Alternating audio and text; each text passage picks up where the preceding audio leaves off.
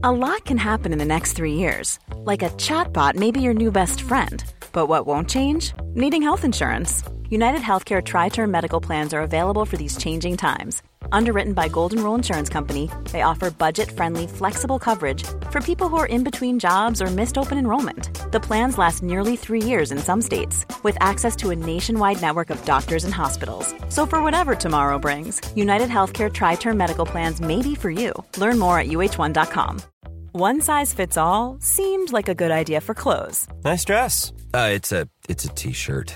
Until you tried it on. Same goes for your healthcare.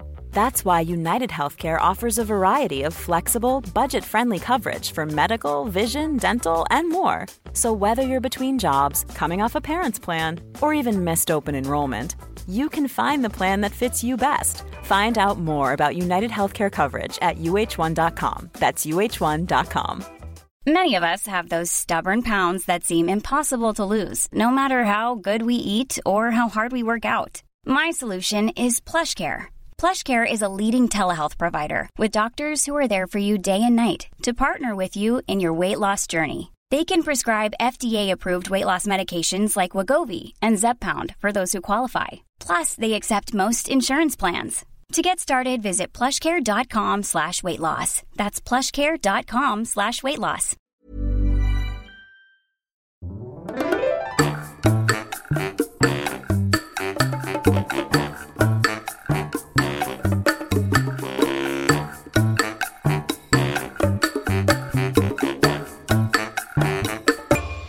Hola, ¿qué tal? Esto es How to Spanish Podcast. Yo soy David. Y yo soy Ana. En este episodio nos vamos juntos a hacer el mandado. How to Spanish podcast is designed to help Spanish students improve their listening and vocabulary skills, and it's made possible thanks to our Patreon community. By joining the community, you can access the vocabulary guide and interactive transcript, bonus episodes, and monthly activities to practice your Spanish. If you would like to join the experience, go to patreon.com slash howtospanishpodcast. Pues yo dije hacer el mandado, que va a ser nuestra frase del día. Vamos a empezar al revés. Hacer el mandado es lo que decimos en México cuando una persona va a comprar víveres o comida o cosas a un mercado o a un tianguis. Obviamente es diferente cuando vamos a un supermercado, casi siempre decimos hacer el súper. Pero para estos tianguis o mercados, es decir, estos, estas tiendas de víveres más chiquitas o incluso que andan, ¿no? Que cambian de lugar en la ciudad, decimos hacer el mandado. Sí, y justamente vamos a hablar sobre estos mercados movibles o mercados con ruedas, como en algunos lugares los conocen, que nosotros les llamamos tianguis. Y tianguis es una palabra rara, ¿no? Sí, viene del náhuatl, tianquistli. Wow, es una palabra difícil para mí también. Sí, pero bueno, aunque si tú viajas a México, es muy probable que veas estos tianguis o estos mercados. La verdad es que esconden una historia increíble que nosotros no sabíamos. Sí, y de entrada, antes de pasar con la historia, me gustaría decirles que los tianguis son una experiencia, me parece, única y hemos estado en algunos lugares en Estados Unidos, como saben que hemos ido, en donde hay estos... um, far- Farmers Market. Exacto, que para nosotros fue como un tianguis elegante, ¿no? Así sí, como demasiado fancy, carpas muy bien hechas, eh, la gente, no sé, como con mucho espacio y todo eso. Y ahorita vamos a hablar de eso, pero la experiencia de un tianguis en México es completamente diferente. Y por el contrario, personas que han venido y que han estado con nosotros en un tianguis, que son de Estados Unidos, se quedan maravillados. Es como muchos sonidos, música, colores, ya les vamos a explicar. Pero solo para que tengamos un poquito el contexto, al menos con algo que conocemos que es muy parecido o podría ser parecido como en Estados Unidos, es completamente diferente la experiencia. Ahora sí, vamos con la historia. Todavía hoy existen tianguis que tienen años y años de existir, que existieron antes de la llegada de los españoles. Es increíble que todavía existan. Pero queremos empezar a hablar de un tianguis que, bueno, ya no existe, pero era como el más grande y el más importante, que era el tianguis de Tenochtitlan. Exacto, y como hemos hablado en otros episodios, bueno, Tenochtitlan fue como la gran ciudad de los aztecas, ¿no?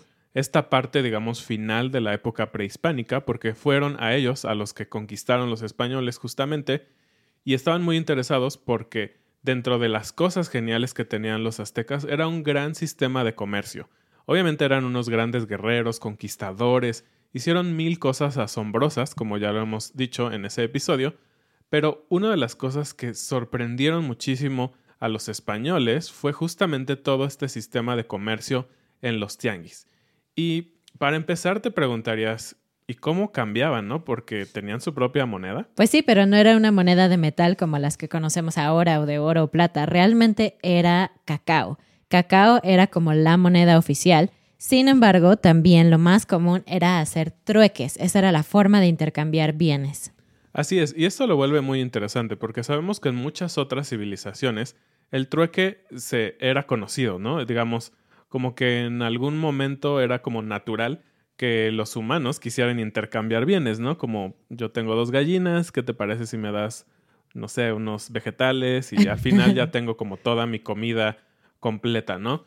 Pero creo que también fueron de las primeras civilizaciones de utilizar un elemento de cambio. Obviamente sabemos que hay otras en otras latitudes, pero en este caso el elemento de cambio no fue algo acuñado, no fue una moneda metálica como las que se empezaron a hacer en Grecia, en Roma y todo esto, sino fueron elementos orgánicos también, lo cual lo hace bastante interesante, ¿no? Y aquí demuestra también la importancia del cacao mismo, ¿no? Que hoy en día sabemos que es súper importante en nuestra sociedad porque genera el chocolate, Mm. Pero en aquel entonces ya era de vital importancia y también hemos dicho en otros episodios que se consideraba algo especial, ¿no? No era así como me voy y me compro un chocolate al tianguis, No. sino eh, tenía un valor especial el cacao. Cuando llegaron los españoles y vieron este mercado en Tenochtitlan o este tianguis, se maravillaron por varias razones. Una de ellas era la cantidad de gente. Había como 40 mil personas en una sola zona.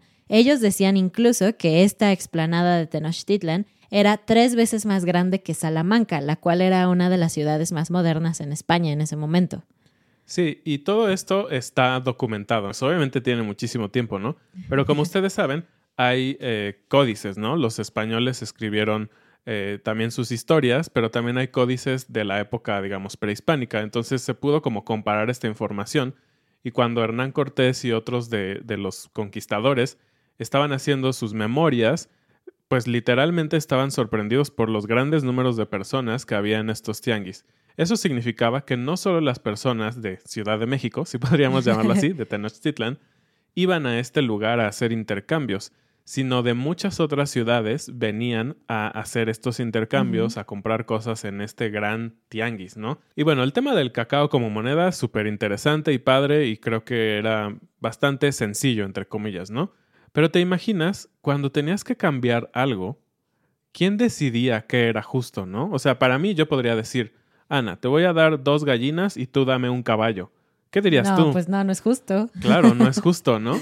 Entonces, ¿qué pasaba? Eh, Debe ser muy difícil, muy extraño llegar a un acuerdo, ¿no? Pero esta es otra de las maravillas que encontraron los españoles aquí. Los tianguis tenían un sistema de justicia. Wow. Había jueces, había vigilantes que caminaban alrededor de los puestos para ver que, uno, la gente estuviera vendiendo la cantidad que decía que estaba vendiendo. Es decir, es decir, que si tú decías que era un kilo y estabas dando un poquito menos, no podías hacer eso porque era injusto. Pero también había jueces que estaban allí para que la gente llevara sus peleas y decir, no, es que él me quiere dar solo dos gallinas por un caballo y yo creo que no es justo. Y ellos eran los que decidían, pero no solamente decidían así que era justo y que era no, sino que también aplicaban castigos. Este tema está genial. Su sistema de justicia era bastante rápido. Ellos decían, a ver, vamos a ponernos de acuerdo y se tiene que hacer al momento. Pero por otra parte, siempre ha habido esas personas malas, ¿no? Y cuando alguien se atrevía a robar, la justicia era inmediata. Y lo más probable es que si alguien robaba, lo que le iba a pasar era la muerte. Sí, entonces yo pensaría muchas veces antes de robarme algo. Exactamente. Y también para las personas que quisieran hacer tranza, es decir, quisieran hacer como un trato injusto, si los cachaban, también podrían morir, ¿no? Obviamente había otros castigos, pero era muy común que en el momento los degollaban y adiós. En uno de estos códigos que hablan de cómo era la vida en esa época, que es el Códice Ramírez, Se dice que dentro de este sistema había una persona que se llamaba semanero. Y esta era una persona que cuando amanecía estaba encargada de tocar un tambor. Y este tambor anunciaba como el inicio del día oficialmente, ¿no? Como el momento en donde ya la gente empezaba a hacer cosas, a salir y todo esto. Pero también, cuando se ponía el sol, era el momento de terminar cualquier actividad. Y tocaba este semanero otra vez el tambor y la gente sabía que tenía que irse. Entonces en ese momento recogían el tianguis, todos se iban a su casa. Entonces era como un sistema de toque de queda muy, muy interesante, ¿no? O sea, había una persona encargada de decir, ya, o sea, no se trabaja más, no es posible como quedarse trabajando toda la noche. Sí, eso está súper padre porque justamente creo que pues evitabas que en las noches se hicieran cosas ilícitas, ¿no? Entonces si se cerraban todas las actividades, pues ya todos a sus casas y hasta el día siguiente al amanecer, justamente cuando ya había luz y tal vez estos jueces y estos vigilantes podían ver lo que estaba pasando en el tianguis, ¿no? Y como les decíamos, realmente este sistema de los tianguis no solo tiene una historia interesante y pues muy antigua, sino que sigue siendo algo súper común hoy en día. De hecho, se sabe que solo en Ciudad de México hay 1500 tianguis activos. Es decir, todos los días en diferentes partes de la ciudad tú puedes encontrar un tianguis diferente. ¿Y cómo es esta experiencia? Es bastante única. Primero en el sentido de la ubicación. Yo recuerdo cuando era niño, no, no se sabía por qué, no se sabía si el gobierno los puso, pero simplemente ya toda la colonia sabía que en cierta calle ellos se ponían los jueves o los viernes, no recuerdo cuál era el día en mi colonia, pero todos los jueves o viernes ellos estaban ahí muy muy temprano y terminaban hasta justamente cuando se metía el sol más o menos. Y era un poco un caos en lo que se refiere al tránsito y a las calles aledañas Ah, o sí. cercanas, porque todas estas personas normalmente vienen de lugares de, de afuera de la ciudad o tal vez sí de adentro, pero obviamente necesitan camiones para transportar sus vegetales o cualquier cosa que estén vendiendo. Entonces, ellos se estacionaban en todas las calles cercanas y todos los negocios, casas y cosas aledañas al tianguis, pues se veían un poquito obstruidos, había mucho tráfico, pues mucha gente de la colonia va caminando hacia esos lugares. Entonces, digamos, la primera impresión que tienes de esa experiencia es que eso se vuelve un poco un caos toda la zona, ¿no? Y bueno, hablemos un poco de cómo es comprar, ¿no? ¿Qué, qué cosas hay y todo eso. Y bueno, nosotros te podemos aquí explicar mucho y vas a aprender muchísimo. Pero qué mejor que hablar de todas estas cosas con otros hablantes nativos también, ¿no? Con un profesor de México que tal vez te cuente su propia experiencia y que te pueda ayudar a practicar las frases para pedir pollo en el tianguis, ¿no? O para comprar otra cosa. E- esa- ese tipo de conexiones con profesores realmente te puede ayudar muchísimo. Y es por eso que te recomendamos que busques un profesor en Languatalk. Así es. Bueno, Languatalk es una plataforma súper padre, moderna e intuitiva que puedes utilizar para encontrar un profesor de español y puede ser de México o de otros lugares. En otros lugares de Latinoamérica seguramente tienen este tipo de experiencias también. Y Languatalk se esfuerza bastante en encontrar a los mejores profesores para ti. Así que a diferencia de otras plataformas, puedes encontrar un profesor que se ajuste a tus necesidades de aprendizaje y también a tus necesidades económicas o de precio, ya que hay un rango bastante amplio en el que tú puedes encontrar a un profesor. También es importante que puedes tomar una clase muestra durante 30 minutos que va a ser gratis. Ya hemos tenido algunos de ustedes que nos escuchan y nos ven, que nos escriben que han encontrado un súper buen profesor y que lo han disfrutado muchísimo. Muchas gracias por confiar en nosotros, gracias por contarnos también y pues sí, nosotros les recomendamos ampliamente que vayan a languatalk.com. El enlace para ir a esta página está abajo en la descripción del video o también en las notas de este episodio. Bueno, ahora sí, de lo que te hablábamos al inicio, la experiencia. Los tianguis siguen siendo lugares donde va mucha gente y hay muchos puestos uno al lado del otro. Entonces, las quedan unos pasillos muy delgados en medio de estos eh, puestos donde tienes que caminar rápido porque la gente tiene prisa y donde tienes que llevar todas tus cosas así porque literalmente no hay espacio, ¿no? Pegadas a tu cuerpo. Vas como en una fila, hay generalmente una fila de ida y una fila de regreso. Y la gente no para. Entonces, si tú quieres detenerte en uno de los puestos, literalmente tienes que hacer como whoop y quitarte del camino rápido porque si no la gente va a seguir empujándote y tú vas a seguir caminando y caminando y caminando. Sí, algo súper interesante de, de esta experiencia es que pues no hay reglas en cuanto a la estructura, digamos, física del puesto, ¿no? Entonces, puedes encontrar puestos que son muy largos eh, o puestos muy, muy pequeñitos, pero justamente ellos obviamente se protegen con lonas, ¿no? De pues el viento, la lluvia, de que se ensucien los productos, no sé. Simplemente es una buena manera de protegerse, ¿no?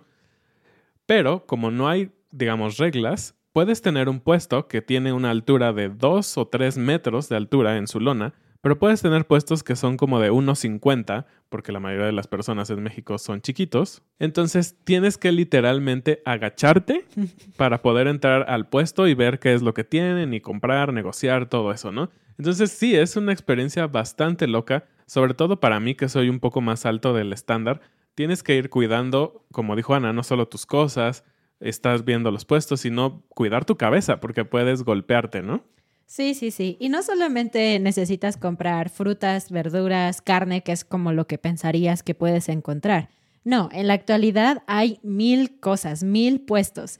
Por ejemplo, está el puesto de esquimos, que es un lugar en donde venden pues leche con hielo y alguna fruta o chocolate. Es como una malteada, pues, es un esquimo. Sí, y algo súper extraño de todos estos puestos es que tienen energía eléctrica. Sí, están en medio de la calle. No sé cómo tienen energía eléctrica. Exactamente.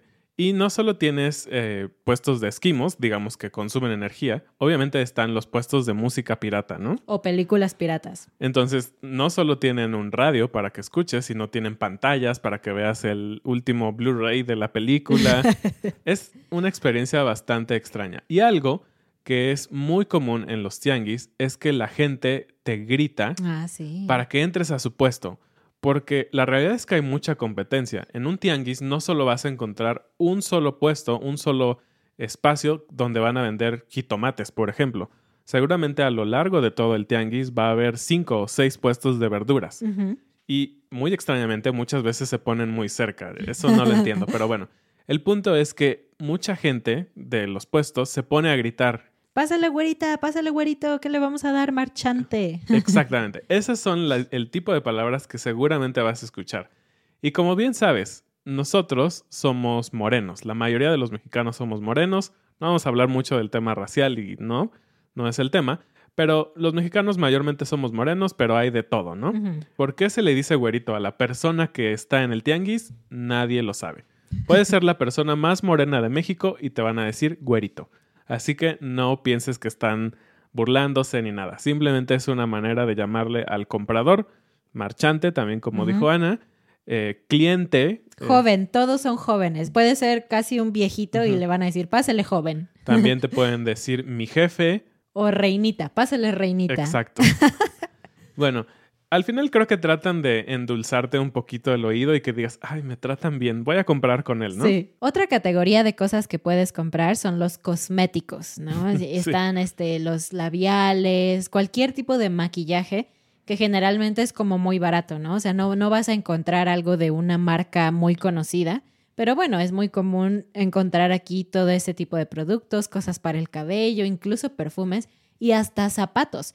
Tenis, creo que es lo más común, tenis y botas. Pero también en algunos tianguis hay incluso puestos que te venden ropa o zapatos usados. Pues sí, realmente un tianguis es un lugar de mucha variedad. Podríamos pensar que es una mezcla entre un supermercado, un centro comercial, un lugar de diversiones, tienes todo. Recuerdo que en el tianguis en donde yo iba cuando era niño, había una zona en donde había juegos inflables para los niños. O sea, se iban y se subían y ahí estaban durante 10, 15 minutos y pagabas 5 pesos o una cosa así.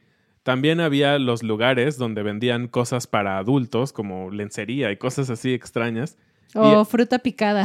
Fruta picada. Recuerdo que había un lugar en donde vendían mascotas, vendían ah. pececitos. Pollos de colores. Pollos de colores, tortugas de esas pequeñas que puedes tener en tu casa. Entonces, realmente es algo bastante exótico que para nosotros como mexicanos ya no lo es, pero cuando ves un poquito la experiencia en otros países, puedes darte cuenta que realmente es un lugar único y sin duda es una experiencia que les recomendamos a todos. Cuéntanos si tú has visitado un tianguis en México o si te gustaría visitarlo, ¿no? Esta experiencia llena de adrenalina. Para mí la verdad es que los tianguis sí me generan un recuerdo como muy bonito porque cuando vivía con mis padres y era niña, los miércoles había un tianguis que se ponía cerca de nuestra escuela en donde vendían tacos de cecina con cebollita y papas. Uh, y longaniza. Mm. Buenísimos. Y casi todos los miércoles durante una época íbamos aquí. Mis papás nos recogían de la escuela y llegábamos a este tianguis a comer esos tacos con una coca bien fría de esas de lata de, de vidrio. Ana está y- salivando. Sí, pero no solo por la comida, sino como la experiencia, ¿no? De que mis dos papás venían a recogernos y que nos llevaban a este tianguis y nos compraban tacos y al final casi siempre hay postres también en algún lugar del tianguis y te pueden comprar un helado o cualquier cosa. Entonces para mí era muy especial ir al tianguis. Parece extraño que dentro de todo este caos generes justamente como sensaciones o emociones bonitas, ¿no? Y no solo como entre familias y eso. Yo recuerdo que en nuestro tianguis nosotros teníamos como nos- los vendedores favoritos, ¿no?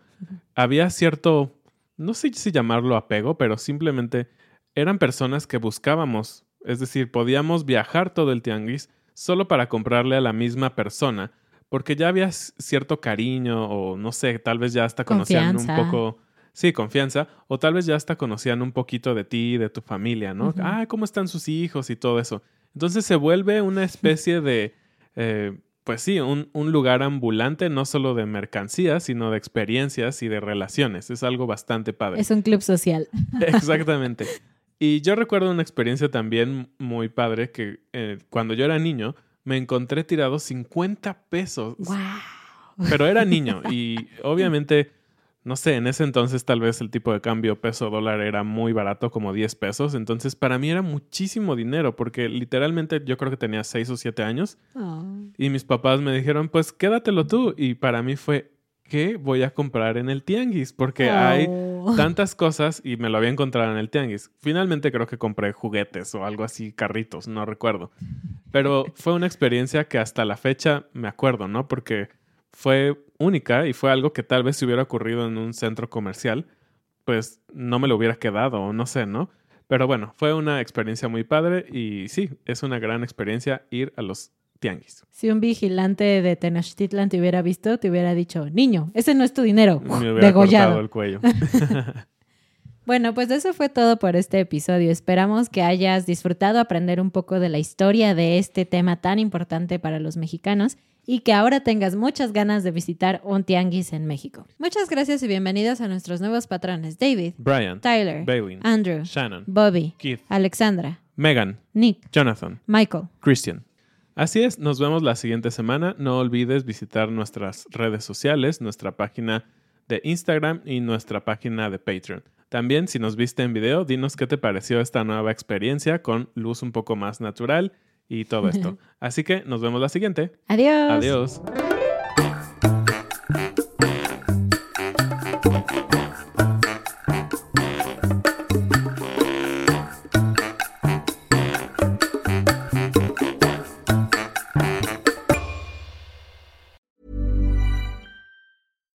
Hi, I'm Daniel, founder of Pretty Litter. Cats and cat owners deserve better than any old fashioned litter. That's why I teamed up with scientists and veterinarians to create Pretty Litter. Its innovative crystal formula has superior odor control and weighs up to 80% less than clay litter. Pretty Litter even monitors health by changing colors to help detect early signs of potential illness. It's the world's smartest kitty litter.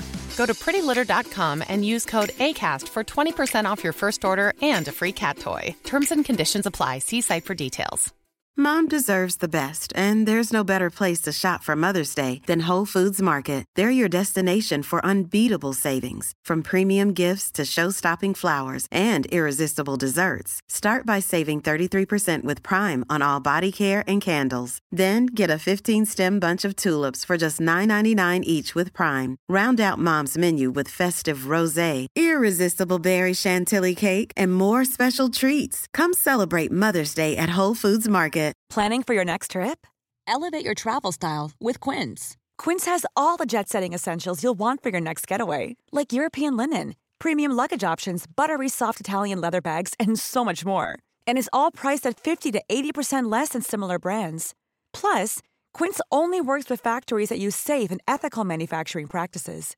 Pack your bags with high-quality essentials you'll be wearing for vacations to come with Quince. Go to quince.com slash pack for free shipping and 365-day returns.